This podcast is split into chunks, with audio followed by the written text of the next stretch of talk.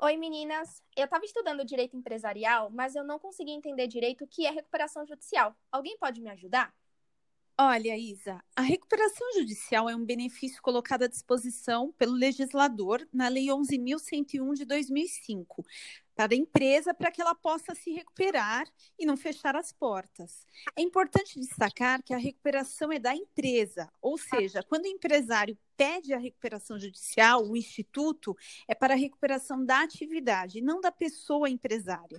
O artigo 47 dessa lei traz o seguinte conceito: a recuperação judicial tem por objetivo viabilizar a superação da situação de crise econômico-financeira do devedor, a fim de permitir a manutenção da fonte produtora, do emprego dos trabalhadores e dos interesses dos credores, promovendo assim a preservação da empresa, sua função social social e o estímulo à atividade econômica.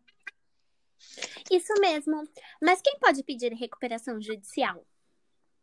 Então, Cá, a recuperação judicial pode ser requerida pelo devedor, exceto os mencionados no artigo 2 da Lei 11.101 de 2005, e que no momento do pedido exerça regularmente suas atividades há mais de dois anos, e que atenda os requisitos cumulativamente expressos no artigo 48 dessa mesma lei. Então, para se expedir recuperação judicial, não basta ser empresário, tem que cumprir os requisitos expressos. Mas e quais são esses requisitos? Bom, então, Vivi, como já dito pela Manu, para requerer judicial, o devedor deve exercer regularmente suas atividades há mais de dois anos, não ser falido e, se o foi, que estejam declaradas extintas por sentença transitada em julgado as responsabilidades daí decorrentes ainda não pode ter, há menos de cinco anos, obtido concessão de recuperação judicial. Não ter, há menos de cinco anos, obtido concessão de recuperação judicial com base no plano especial de que trata a seção 5 do capítulo 3 dessa lei, e não ter sido condenado ou não ter como administrador ou sócio controlador pessoa condenada por qualquer dos crimes previstos nessa lei de recuperação judicial. Mas e o empresário rural, gente? Como fica nessa situação de recuperação judicial? Então, Manu, esse assunto é de extrema importância, pois o produtor rural também pode passar por uma situação de dificuldade financeira, né? E, por consequência, requerer a recuperação judicial. Mas, de início, é preciso entender que o empresário rural não é um empresário como qualquer outro. Ele tem que ter um tratamento benéfico.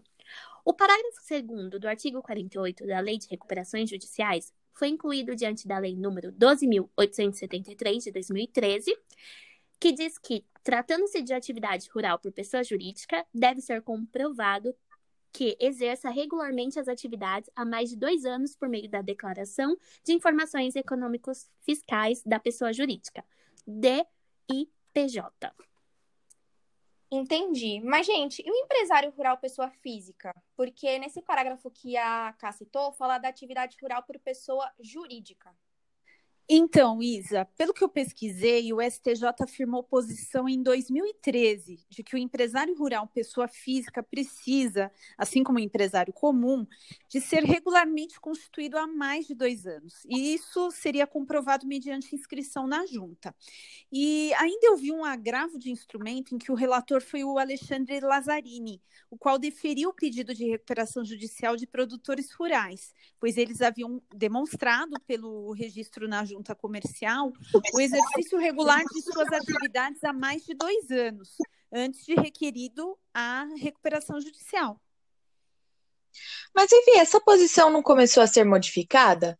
Pelo que eu vi, o STJ inverteu essa posição depois de cinco anos com diversas pautas a respeito desse tema. Foi possível perceber essa mudança com o julgamento do recurso especial 1800031 do Mato Grosso. A decisão dizia o seguinte: foi deferido o processamento da recuperação judicial em favor de todos os requerentes, inclusive das pessoas físicas, sob o fundamento de que sua inscrição no cadastro de contribuintes da Secretaria da Fazenda do Estado do Mato Grosso era suficiente, não somente para a caracterização dos mencionados produtores rurais como empresários, mas também como requisito delineador de sua regularidade podendo se socorrerem, portanto, do benefício da recuperação judicial, nos termos da Lei 11.101 de 2005. Ainda disseram o seguinte: é importante destacar que, ao contrário do que ocorre com o empresário mercantil no artigo 967 do Código Civil, o empresário cuja atividade rural constitua sua principal profissão, não está obrigado a inscrever-se no Registro Público de Empresas Mercantis, segundo o texto expresso do artigo 971 do Código Civil. Ademais, ainda que a lei exija do empresário como regra a inscrição no registro de empresas, convém ressaltar que sua qualidade jurídica não é conferida pelo registro, mas sim pelo efetivo exercício da atividade profissional. Bom, eu estava lendo o mesmo recurso e eles disseram que a inscrição do empresário rural no registro de empresas não é obrigatória, de modo que o exercício de suas atividades não pode ser tido por irregular em virtude unicamente da inexistência de registro. Nossa, gente, que polêmica, né? Mas realmente essa última posição trazida pelo STJ é bem mais favorável ao produtor rural pessoa física. Bom, gente, eu agradeço muito pelas explicações, vocês me ajudaram muito. Uma boa noite. Imagina, Isa, é sempre bom estudarmos juntas. Foi bem esclarecedor. Boa noite.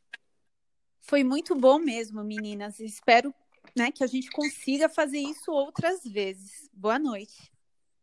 Obrigada, meninas. É sempre bom uma ajudar a outra. Boa noite. Beijos.